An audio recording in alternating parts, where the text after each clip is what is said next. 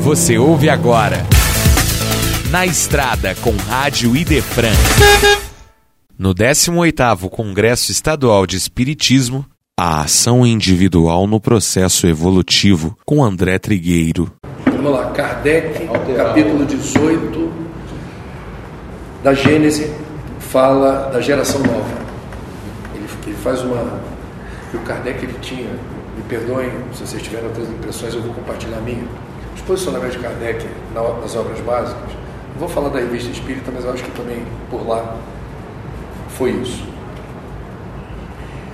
Em alguns momentos ele fazia digressões filosóficas. Então ele tinha acesso ao conjunto de informações da espiritualidade para especulava sobre aquilo. Em outros momentos ele era taxativo, assertivo. Ele se apropriava do conjunto de informações como codificador, um editor. Né? Kardec foi jornalista. O livro dos Espíritos é uma grande entrevista. E ele, como editor-chefe, publicou a entrevista e fazia seus editoriais. Os editoriais de Kardec tinham ou eram filosóficos ou eram assertivos. Esse capítulo 18 é assertivo. E ele fala muito da transição planetária e ele fala muito, ou tem um trecho que ele fala algo assim. E a espiritualidade não tem por nós a expectativa de que nesse período de transição alcancemos a perfeição. Mas que a gente faça o possível. É, é bonito. Essa parte é muito bonita, porque nós espíritas, às vezes, não sei vocês, inclusive falo parece um fardo pesado ser espírita, porque a gente, putz, mas reforma íntima, é, ser o verdadeiro espírita transformação moral, reconhece o verdadeiro espírito assim, então os esforços que empreende para dobrar as suas mais inclinações. Vamos combinar. É, vamos que vamos. Faz o possível. Fazer o possível é a minha resposta para você. Se o mundo está um desarranjo danado, você não vai, digamos, desencarnar, penso eu. Essa é a minha meta de vida. Pô, eu sou ambientalista, estou aqui no Congresso Espírita tomando café com um copo de isopor. O que a Joana de Anjos chama na série psicológica de resignação positiva. Eu vou, eu vou encarar. Fazer o quê? Você é um eco chato? Não, tomei. Faço o possível. Manifestou posicionamento. Me posicionei. E não faço só no privado, não. Eu sou um deselegante ético. Eu sou deselegante quando acho que preciso ser. Recebi informação agora cancelaram sua palestra amanhã. Não tem problema. Volta para o Rio de Janeiro dizendo assim: fiz o que devia fazer. Não quero entrar em detalhes porque isso não seria ético profissionalmente falando. Eu cubro o meio ambiente há 30 anos. Aliás, 30 anos de Rio 92, né? Que celebrou-se agora que eu cobri. Antes disso, em rádio eu já cobri.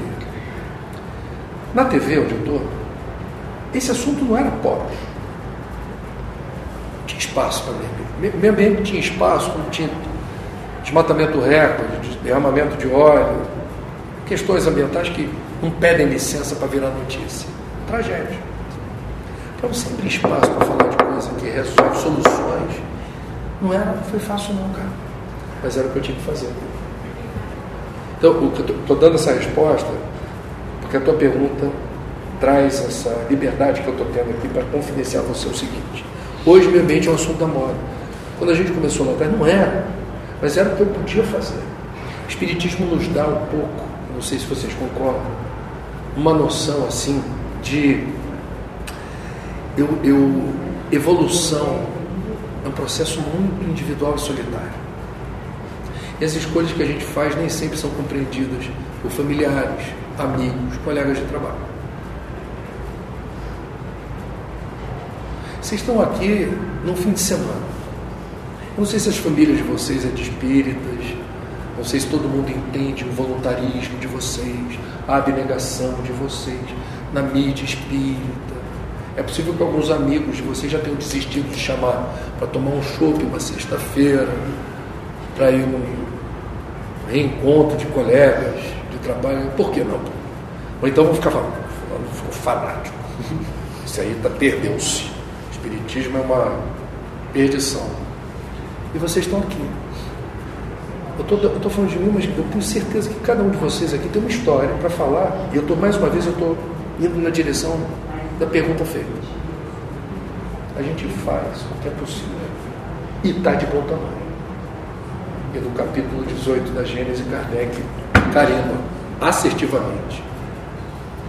Não é a transição planetária, ela não deveria ser um assunto que nos preocupasse. E eu vejo o movimento espírita muito preocupado. Quando é que completa-se a transição? É, o mundo acaba ou não acaba? De que jeito vai ser isso? Eu encontrei serenidade pensando na minha transição planetária, que é onde é o, é o meu perímetro, é a minha psicosfera. Eu vou prestar contas para a minha consciência. Nem as minhas filhas eu tenho como evoluir por elas, nem elas por mim. É um processo individual e solitário. Evolução é mérito, pessoal é intransferível. Então cada um que assuma o seu papel. Diante da catástrofe, você faz o que é possível. Quantos Falei da Joana agora há pouco, na encarnação dela como Sor Juana Inês de la Cruz.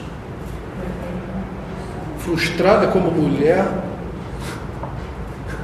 tolhida pelo clube do bolinha da igreja, não tendo espaço para atuar como intelectual que era que ela era, ela escolheu a vida religiosa monástica por isso. Morreu cuidando de pessoas, se não me engano, portadores de anseníase. Com a biblioteca dela confiscada. Não deve ter sido fácil. Agora, o caminho da luz dela foi trilhado nas escolhas. Não tem aquele pensamento espanhol, é de um espanhol muito interessante, Garcês. O homem é o homem e sua circunstância. Então que cada um que cada um assuma suas escolhas e é por aí que a gente vai. Esse foi Na Estrada com Rádio Idefran, no 18º Congresso Estadual de Espiritismo.